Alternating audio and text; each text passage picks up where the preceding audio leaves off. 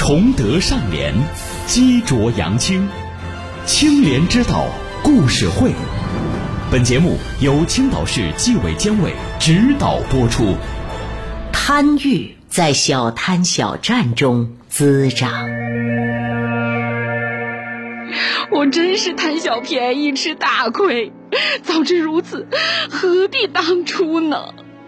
我真缺那点钱吗？以为自己是一把手，便毫无顾忌了。其实都是愚蠢的贪念和可笑的侥幸心理在作祟。如今自食苦果，给单位抹了黑，带给家人无尽的耻辱与苦痛。我，我真的好悔呀！这个痛哭流涕、懊悔万分的女人，是某省职业技能鉴定中心的原主任王晨。连普通群众百姓都懂得贪小便宜、吃大亏的道理，她却不懂，并以身试法，将这句话的真谛解读得淋漓尽致。一个周四的晚上，王晨下班回到家，跟爱人发起了牢骚：“明天我又要出差，倒是不远，去嘉诚。”但好好的一个周末吧，又泡汤了，真是烦。那能怎么办呢？工作需要嘛。我跟女儿都习惯了，没事儿。但是我都答应丽丽，这个周末带她出去玩了。这回她又要怪我说话不算数了。哎，王晨叹了口气，突然他灵光一闪，说道：“哎，要不你俩跟我一起去吧？正好丽丽没去过嘉诚，我周六上午啊就忙完了。”你俩在酒店睡个懒觉，等我，然后咱们一家三口在嘉诚好好玩玩，怎么样？爱人一听，高兴的答应了。那个周末，王晨虽然加班出差工作，但一家三口难得在外地过了一个开心的周末。可周一回到单位报账时，王晨又皱起了眉头。他发现自己的住宿费、报销标准和出差补贴不够一家人这次周末游的费用。他心想，出差是为了工作，哪有让自己倒贴的道理？考虑到出差报销不过就是自己一支笔的事儿，何不多报一个出差名额，或者多报一天出差日期，套点补贴，平衡一下开支呢？本着绝不能让自己吃亏的原则，王晨开始在纸上写写算算，试着组合出一套最佳的报销方案。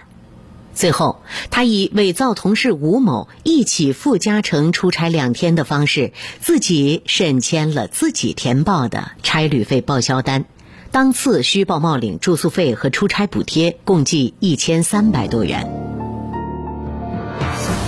鉴定中心独自在外办公。很多工作，尤其是财务开支审批，基本上都是王晨说了算。特别是担任一把手，负责全面工作后，下属对他更是恭维附和的多，批评劝诫的少。渐渐的，他内心的贪念开始萌发。贪欲之门一旦打开，就很难关上。虚报差旅费、冒领劳务费成了家常便饭。利用职务之便为他人谋取利益，继而获得好处费，也开始被他玩转。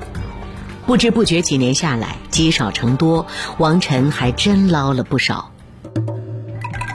可是，一次工作调动之前的离任审计，让已经履新的王晨坐立难安。在组织找其谈话时，王晨并没有珍惜这次机会，主动交代问题。而是企图搪塞应付，大事化小，小事化了，甚至一错再错，三番五次召集给他送钱、帮其造假的相关人员商量对策，订立攻守同盟，对抗组织审查调查，并托人多方打听消息，找人说情，干扰办案。被留置后，王晨一度也不如实交代所有问题。他说。我这些都是小打小闹，只是平时贪一点占一点，没有到犯罪的程度吧？事实果真如此吗？经查，王晨违法违规行为事实清楚，情节严重，被开除党籍公职，并被移送检察机关审查起诉。最终，其因犯贪污罪、受贿罪，被判处有期徒刑，并处罚金。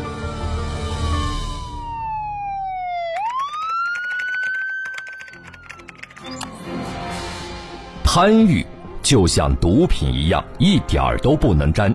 有了第一次，就有第二次、第三次，不劳而获，战功为私，一次次的小打小闹，终于喂大了贪婪的内心，终尝恶果。有道是：贪小便宜吃大亏，深陷其中不知愧。东窗事发为时晚，悔不当初，幸福岁。本期演播：孟阳、静祥、小丹、赫然。